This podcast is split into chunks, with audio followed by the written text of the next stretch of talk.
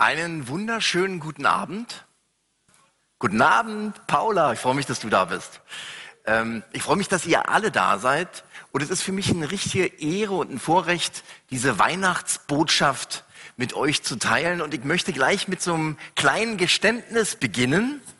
Und zwar, als ich so vielleicht acht oder zehn Jahre alt war, da war diese Weihnachtspredigt für mich immer der langweiligste Teil der, der, des Weihnachtsgottesdienstes. Ich habe immer gehofft, dass der ganz schnell vorbei ist.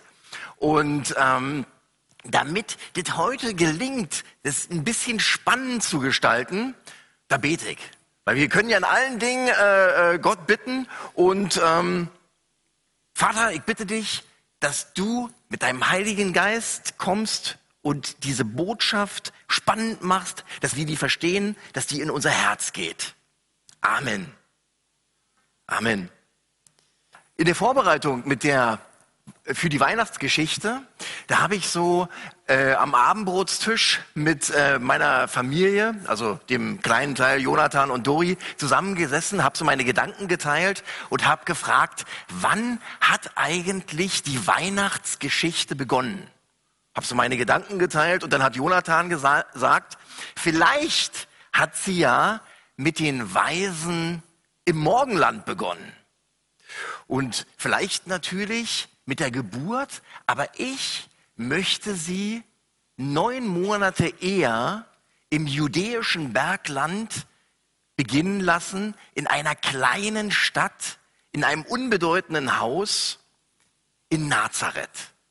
Und da war, geh mal nach hinten und hol meine kleine Requisite, eine hübsche junge Frau und vielleicht war es etwas schummerig und sie hat sich so eine Öllampe angezündet. Diese Öllampe ist übrigens wirklich aus der Nähe von Nazareth. Die durften wir in diesem Jahr im März kaufen. Die funktionieren sogar. Haben wir Jonathan geschenkt. Könnt ihr euch nachher mal angucken. Die brennen auch, falls ein Blackout kommt. Und ähm, da war diese diese junge Frau, wir wissen nicht, wie alt sie war. Manche sagen, die war erst 15, vielleicht war sie aber auch 25. Auf jeden Fall war sie gottesfürchtig, demütig und unwahrscheinlich mutig. Und ich möchte begründen, warum die mutig war. Und zwar, wir wissen alle, der Engel Gabriel, einer der sieben Erzengel, hat sie besucht. Und wo immer der Engel Gabriel zuvor hingegangen ist, da hat der ziemliches Erschrecken hervorgerufen. Wir lesen im, da äh, im, im ähm, Buch Daniel, als er zu Daniel gesprochen hat, da ist er ohnmächtig geworden, auf die Erde gefallen. Sechs Monate vorher hat er zu Zacharias im Tempel gesprochen. Auch den hat große Furcht gepackt. Und Maria, Jette, die war cool. Die stand einfach da und hat, wir, wir lesen nämlich nicht, dass sie erschreckt war, sondern die erschrak sich erst bei den Worten, die der Engel zu ihr gesagt hat. Und die lese ich uns nochmal vor. Dieses iPad, zu Hause klappt es immer, wenn es angeht. Ah ja, herrlich. Muss immer dabei bleiben. Sei gegrüßt, du Begnadigte, der Herr ist mit dir, du Gesegnete unter den Frauen. Als sie ihn aber sah, erschrak sie über sein Wort und dachte darüber nach, was das für ein Gruß sei. Und er redete weiter und sagte, fürchte dich nicht, Maria, denn du hast Gnade bei Gott gefunden und siehe, du wirst schwanger werden und einen Sohn gebären und du sollst ihm den Namen Jesus geben. Dieser wird groß sein und Sohn des Höchsten genannt werden. Und Gott, der Herr, wird ihm den Thron seines Vaters David geben und er wird regieren über das Haus Jakobs in Ewigkeit und sein Reich wird kein Ende haben. Maria aber sprach zu dem Engel, wie kann das sein, da ich von keinem Manne weiß? Und der Engel antwortete und sprach zu ihr, der Heilige Geist wird über dich kommen und die Kraft des Höchsten wird dich überschatten. Darum wird auch das Heilige, das geboren wird, Gottes Sohn genannt werden. Und siehe, Elisabeth, deine Verwandte, hat auch einen Sohn empfangen in ihrem Alter und ist jetzt im sechsten Monat. Sie, die vorher unfruchtbar genannt wurde. Denn bei Gott ist kein Ding unmöglich. Maria aber sprach, siehe, ich bin die Magd des Herrn, mir geschehe nach deinem Wort. Und der Engel des Herrn schied von ihr. Und dieser Satz, den finde ich so richtig, der hat Strahlkraft. Maria sprach, siehe, ich bin die Magd des Herrn, mir geschehe nach deinem Wort. Das war ihre Reaktion. Und wie wir schon gehört haben, die Gesetze, die alten judäischen Gesetze, die waren streng. Eigentlich stand darauf Todesstrafe, auf Ehebruch. Oder zumindest wäre sie eine Ausgestoßene gewesen. Selbst bei uns, in unserer Gesellschaft vor 50 Jahren war es noch so. Aber sie vertraute auf das Wort Gottes. Mir geschehe nach deinem Wort. Sie legte ihr ganzes Leben auf das Wort Gottes. Sie vertraute und glaubte Gott. Und die Frage war, ist, war es danach einfach für Maria und Josef? Nein, die Her äh, Herausforderungen äh, begannen erst, aber sie wurde geführt von Gott und es soll so eine Inspiration für uns sein. Vielleicht bist du in schwierigen Situationen Vielleicht glaubst du nicht, dass Gott dir wirklich helfen kann, aber dann soll dieses Wunder, dieses Wunder der Jungfrauengeburt dich inspirieren, dass dem Gott, der Himmel und Erde geschaffen hat, alles möglich ist, auch dein Problem zu lösen. Und Maria ist eine Inspiration und ein Vorbild für uns. Und was können wir lernen? Wir können lernen, dass Gott einen Plan mit dem Leben Marias hat und genauso hat er auch mit deinem Leben einen Plan. Oft können wir das nicht erkennen, wie das äh, Handeln Gottes in uns aussieht. Und wie ich schon gesagt habe, es war nicht immer einfach für Maria. Und die einzige Sicherheit war dieses gesprochene Wort Gottes.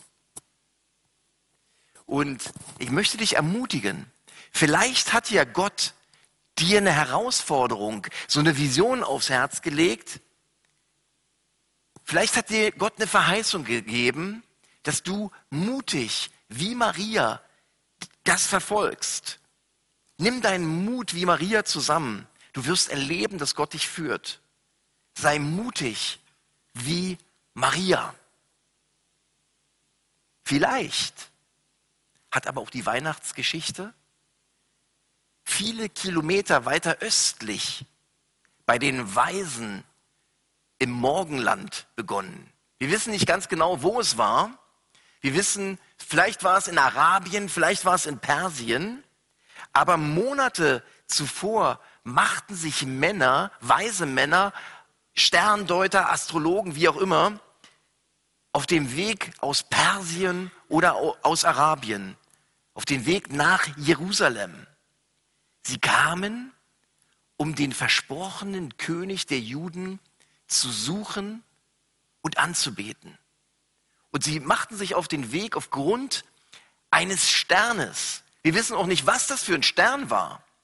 Manche sagen, das war ein Komet. Manche Leute sagen, das war eine Konstellation von verschiedenen Sternen, damit die besonders hell strahlten. Manche sagen, es war die Herrlichkeit Gottes oder Engel. Aber wir wissen eines, dass im vierten Buch Mose ein Prophet prophezeit hat, Kapitel 24, Bidiam hieß er, ich sehe ihn, aber jetzt noch nicht. Ich schaue ihn, aber noch nicht in der Nähe. Ein Stern tritt hervor aus Jakob und ein Zepter erhebt sich aus Israel. Und es waren Jahrhunderte zuvor. Und sie machten sich auf den Weg aufgrund dieses Sternes, scheuten keine Gefahr und suchten Jesus. Und die Frage, die ich dir stelle, ist, suchst du Jesus? Bist du, hast du dich auf den Weg gemacht, um ihn zu suchen? Der Weg der Weisen, der verlief anders, als sie erwartet hatten. Die nahmen an, dass ähm, der König der Juden in einem Palast geboren wird. Aber als sie zu Herodes gekommen sind, da hat das große Unruhe verursacht. Und wir wissen, dass äh, Herodes war ein äh, skrupelloser Mann, der, den hat es in große ähm, Angst und Furcht versetzt, weil er sehr erpicht war, seine Macht zu erhalten. Und wann immer er erlebt hat, dass irgendjemand seine Macht bedroht hat, da war ihm kein Mittel zu schade. Der hat sogar seine Verwandtschaft umgebracht. Es gab so ein Sprichwort, das hieß, es war sicherer, das Schwein von Herodes zu sein, als sein Sohn, weil er alle Leute, die ihm ähm, gefährlich werden konnten, umgebracht haben. Und ich lese aus Lukas 2, als nun Jesus geboren war, in Bethlehem, in Judäa, in den Tagen des Königs Herodes, siehe, da kamen Weise aus dem Morgenland nach Jerusalem. Die sprachen, wo ist der neugeborene König der Juden? Denn wir haben seinen Stern im Morgenland gesehen und sind gekommen, um ihn anzubeten. Als das der König Herodes hörte, erschrak er und ganz Jerusalem mit ihm und er rief alle obersten Priester und Schriftgelehrten des Volkes zusammen und er erfragte von ihnen, wo der Christus geboren werden sollte. Sie sagten ihm, in Bethlehem in Judäa, denn so steht es geschrieben durch den Propheten, und du, Bethlehem im Land Juda, bist keineswegs die geringste unter den Fürstenstädten Judas. Denn aus dir wird ein Herrscher hervorgehen, der mein Volk Israel weiden soll.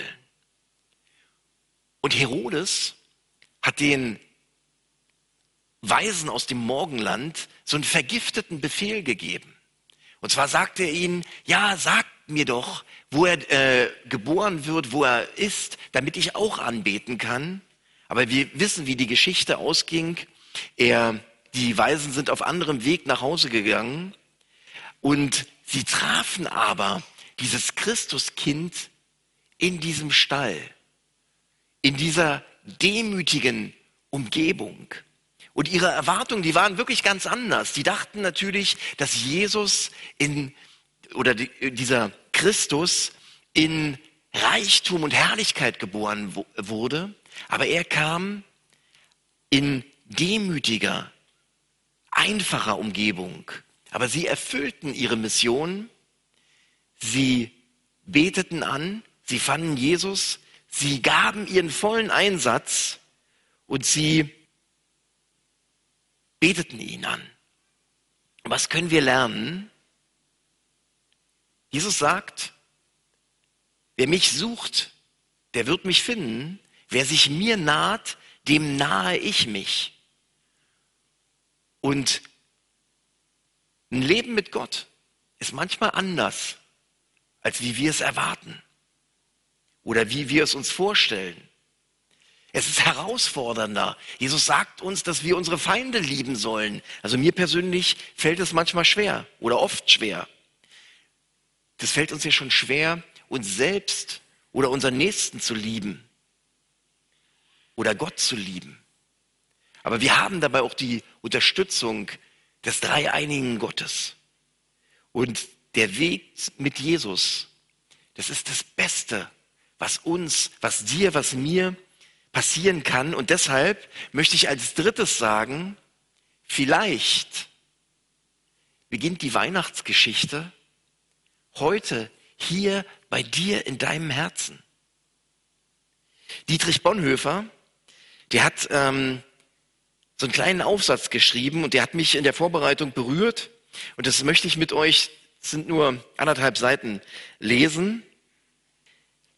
Der schreibt in seinem ähm, Aufsatz die Umkehr aller Dinge. Wenn wir am Advents- und Weihnachtsgeschehen teilnehmen wollen, so können wir nicht einfach wie bei einem Theater daneben stehen und an, uns an all den freundlichen Bildern freuen, sondern dann werden wir selbst in dieser Handlung, die da geheim geschieht, in diese Umkehr aller Dinge mit hineingerissen. Da müssen wir mitspielen auf dieser Bühne. Da ist der Zuschauer immer schon eine handelnde Person in dem Stück. Da können wir uns nicht entziehen. Was spielen wir denn damit? Fromme Hirten, die ihre Knie beugen, Könige, die ihre Gaben bringen. Was wird da gespielt, wo Maria die Mutter Gottes wird, wo Gott in der Niedrigkeit der Krippe in die Welt kommt? Wir können an seiner Krippe nicht treten wie an die Wiege eines anderen Kindes, sondern wer an seine Krippe gehen will, mit dem, was vor, der kann nur gerichtet oder erlöst werden, von ihr fortgehen. Der muss hier entweder zusammenbrechen oder er weiß die Barmherzigkeit Gottes sich zugewandt. Was bedeutet das für mich? Das bedeutet für mich, dass heute nicht nur so ein Tag ist der Besinnlichkeit, der Einkehr des Ruhens, sondern heute ist auch ein Tag der Entscheidung. Heute ist ja der Tag, wo Geschenke geschenkt werden und Jesus Christus ist das größte Geschenk, was wir je, was die Welt je bekommen hat, ein Erretter und einen Friedefürst. Und gerade in diesen Zeiten ist ja Friede wichtig, wo es so dicht vor uns ist. Aber wisst ihr, unser abendländischer Begriff Friede ist wesentlich enger als der orientalische, hebräische Begriff Shalom. Shalom bedeutet umfassendes Glück, Wohlergehen des Einzelnen und der Gemeinschaft, ein gelungenes Leben in gelungenen Beziehungen zueinander, zu sich selbst und zu Gott. Und genau das ist es, was der Friedefürst, der Retter uns heute, dir heute schenken will. Und wir dürfen dieses Geschenk annehmen. Und wenn ich euch aus meinem eigenen Leben berichten darf, dieser Friede, der uns durchbringt durch Situationen, wo wir eigentlich keinen Frieden haben können, das ist wirklich das Schönste und Größte. Und jetzt wünsche ich euch allen. Der Sinn unseres Lebens ist erfüllt, wenn wir in so eine Beziehung zu Gott kommen. Und an Weihnachten, da feiern wir, dass alles möglich ist. Und wie Bonhoeffer sagt, wir können an diese Krippe nicht nur treten und betrachten. Wir sollen an der Barmherzigkeit teilhaben. Gott will uns selbst an dieser Krippe begegnen. Und wenn ich zusammenfasse, dann sei mutig wie Maria. Suche Jesus wie die Weisen und nimm dieses Geschenk, dieses größte Geschenk, Jesus Christus, als deinen persönlichen Retter an. Amen.